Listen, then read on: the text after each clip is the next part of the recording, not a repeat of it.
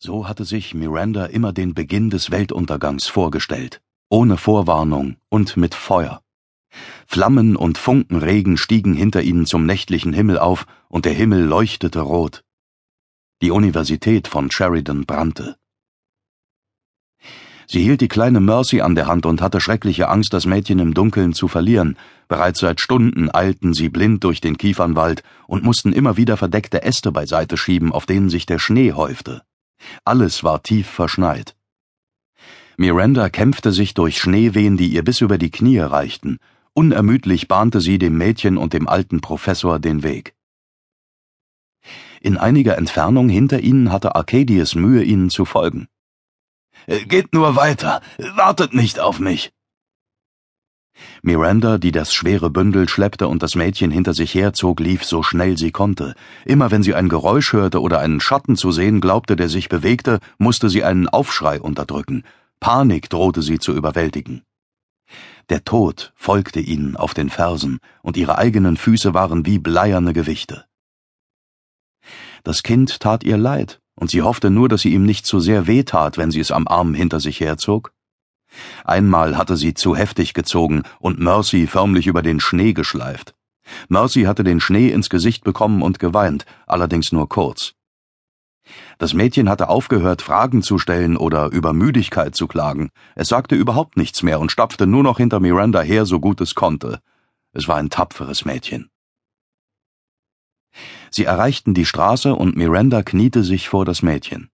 Mercys Nase lief, an ihren Wimpern hingen Schneeflocken, ihre Wangen waren gerötet und die schwarzen Haare klebten ihr nass an der Stirn. Unter dem wachsamen Blick von Ringelpelz strich Miranda ihr einige lose Strähnen hinter die Ohren. Der Waschbär schmiegte sich wie eine Pelzstola um den Hals des Mädchens. Mercy hatte vor ihrem Aufbruch unbedingt die Tiere aus den Käfigen freilassen wollen. Der Waschbär war ihren Arm hinaufgeklettert und hatte sich oben festgeklammert. Auch er schien das drohende Verhängnis zu spüren. Geht's noch?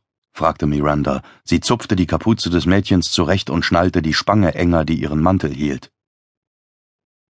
Ich hab kalte Füße. Das Mädchen hielt den Blick auf den Schnee gesenkt, seine Stimme war kaum mehr als ein Flüstern. Ich auch, erklärte Miranda so munter sie konnte. Ah, das hat Spaß gemacht, nicht wahr? sagte der alte Professor, der in diesem Augenblick die Böschung zu ihnen hinaufstieg. Sein Atem kam in großen Wolken aus seinem Mund, an Bart und Augenbrauen hingen Schnee und Eis. Er verlagerte das Gewicht der Tasche auf seiner Schulter. Und wie geht es euch? fragte Miranda. Oh, gut, danke. Ein alter Mann braucht hin und wieder etwas Bewegung, aber wir müssen weiter. Wohin gehen wir? fragte Mercy. Nach Aquesta, antwortete Arcadius. Den Namen kennst du, nicht wahr, mein Schatz? Dort wohnt die Imperatorin in ihrem großen Palast und regiert. Die würdest du doch bestimmt gern kennenlernen. Kann sie die bösen Leute aufhalten? Das Mädchen blickte über die Schulter des Alten auf die brennende Universität. Auch Miranda betrachtete den hellen Schein über den Baumwipfeln. Obwohl sie schon viele Meilen gegangen waren, war immer noch der ganze Horizont erleuchtet. Durch den Schein des Feuers flogen dunkle Schatten. Sie stiegen über der Universität auf, kreisten in der Luft und spien Feuerströme aus ihren Mäulern. Hoffen wir es, Schatz, hoffen wir es, sagte Arcadius. Aber lass uns weitergehen. Ich weiß, du bist müde und frierst. Ich auch. Aber wir müssen so schnell wie möglich weg von hier. Marcy nickte. Vielleicht zitterte sie auch nur, die Unterscheidung war schwierig. Miranda klopfte ihr den Schnee von Rücken und Beinen, damit sie nicht noch nasser wurde, als sie ohnehin schon war. Das brachte ihr einen vorwurfsvollen Blick von Ringelpelz ein. Glaubt ihr, die anderen Tiere konnten fliehen? fragte Mercy. Ganz bestimmt, versicherte Arcadius. Die sind doch schlau. Äh, wenn auch vielleicht nicht so schlau wie unser Ringelpelz. Der hat sich gleich noch eine Trägerin beschafft.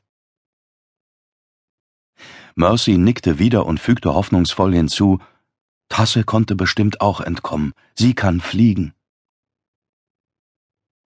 Miranda vergewisserte sich, dass das Bündel des Mädchens und ihr eigenes gut verschlossen und am Rücken festgeschnallt waren, dann blickte sie die dunkle Straße entlang. Auf dieser Straße kommen wir über Colnora geradewegs nach